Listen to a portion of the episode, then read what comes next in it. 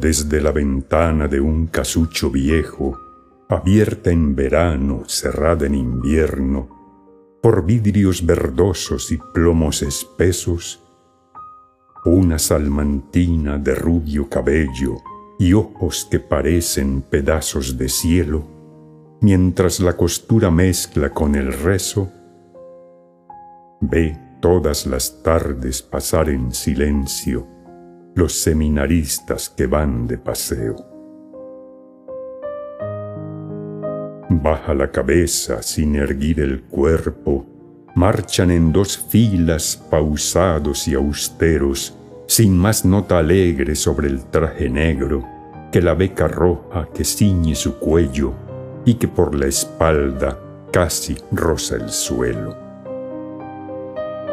Un seminarista entre todos ellos marcha siempre erguido con aire resuelto. La negra sotana dibuja su cuerpo gallardo y airoso, flexible y esbelto. Él, solo, a hurtadillas y con el recelo de que sus miradas observen los clérigos, desde que en la calle vislumbra a lo lejos a la salmantina de rubio cabello, la mira muy fijo con mirar intenso. Y siempre que pasa le deja el recuerdo de aquella mirada de sus ojos negros. Monótono y tardo va pasando el tiempo y muere el estío y el otoño luego, y vienen las tardes plomizas de invierno. Desde la ventana del casucho viejo siempre sola y triste, rezando y cosiendo, una salmantina de rubio cabello ve todas las tardes pasar en silencio los seminaristas que van de paseo. Pero no ve a todos, ve solo a uno de ellos, su seminarista de los ojos negros. Cada vez que pasa gallardo y esbelto, observa la niña que pide aquel cuerpo marciales arreos. Cuando en ella fija sus ojos abiertos con vivas y audaces miradas de fuego, parece decirla, te quiero, te quiero, yo no he de ser cura, yo no puedo serlo. Si yo no soy tuyo, me muero, me muero. A la niña entonces se le oprime el pecho, la labor suspende y olvida los rezos, y ya vive solo en su pensamiento el seminarista de los ojos negros.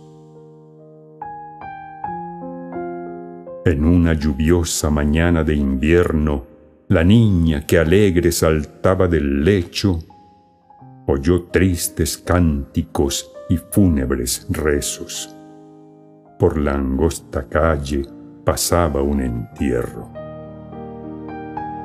Un seminarista sin duda era el muerto, pues cuatro llevaban en hombros el féretro con la beca roja por cima cubierto y sobre la beca el bonete negro. Con sus voces roncas cantaban los clérigos los seminaristas iban en silencio, siempre en dos filas hacia el cementerio, como por las tardes salir de paseo. La niña angustiada miraba el cortejo, los conoce a todos a fuerza de verlos. Tan solo, tan solo faltaba entre ellos el seminarista de los ojos negros. Corriendo los años pasó mucho tiempo, y allá en la ventana del casucho viejo, una pobre anciana de blancos cabellos, con la tez rugosa y encorvado el cuerpo, mientras la costura mezcla con el rezo, ve todas las tardes pasar en silencio los seminaristas que van de paseo.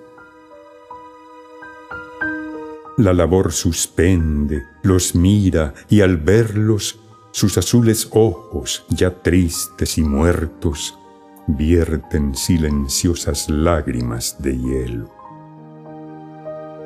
Sola, vieja y triste, aún guarda el recuerdo del seminarista de los ojos negros.